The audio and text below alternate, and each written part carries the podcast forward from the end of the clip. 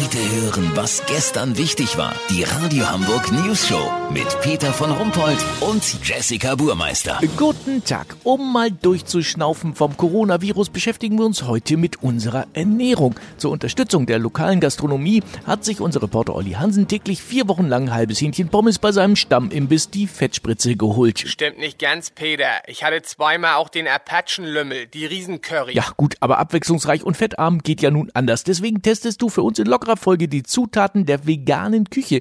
All die hippen, gesunden Gemüse und Früchte und verrätst uns, wie sie schmecken und was man damit alles machen kann. So ist das, Peter.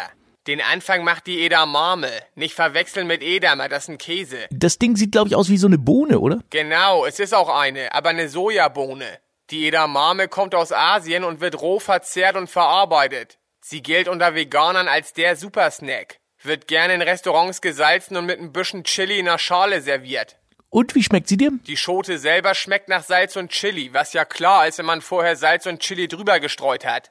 Mein Bieruntersetzer schmeckt auch nach Salz und Chili, wenn ich den damit bestreue und ihn dann ablutsch. Weißt, wie ich mein? Ja, natürlich. Aber die Bohne selbst jetzt, wie schmeckt die? Also Peter, ich sag mal so.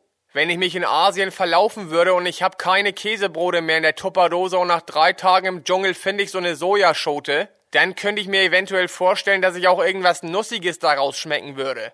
Aber hier bei mir zu Hause, ganz ehrlich, da habe ich Filzkleider für Tischbeine, die mit Salz und Chili bestreut deutlich nussiger schmecken. Ja, relativ hartes Urteil. Aber gesund sind sie ja nun unbestritten. Hast du denn gar keine Verwendung für die Edamame in deiner Küche? Doch, Peter, ich will natürlich auch an die gesunden Inhaltsstoffe kommen. Deswegen kann man die Edamame ganz toll in Curry, Ketchup und Mayonnaise baden. Dann gewinnt sie unglaublich an Geschmack. Lass so machen, ich nehme mir gleich noch die Quinoa vor. Das ist so ein Reisgetreide-Trendfood. Sollte man das mit Remoulade richtig geil aufpimpen können, melde ich mich noch morgen. Habt ihr das exklusiv, okay? Ja, vielen Dank, Olli Hansen. Kurznachrichten mit Jessica Buch. Bilbao, rund um die nordspanische Stadt, gilt ab sofort eine Baskenpflicht. Hamburg-Marathon, er kann noch im Mai stattfinden, wenn die 20.000 Teilnehmer einen Abstand von 42 Kilometer wahren. Umfrage, 64% der Deutschen sind genervt von Corona und wünschen sich allein der Abwechslung wegen noch ein zweites anderes Virus dazu.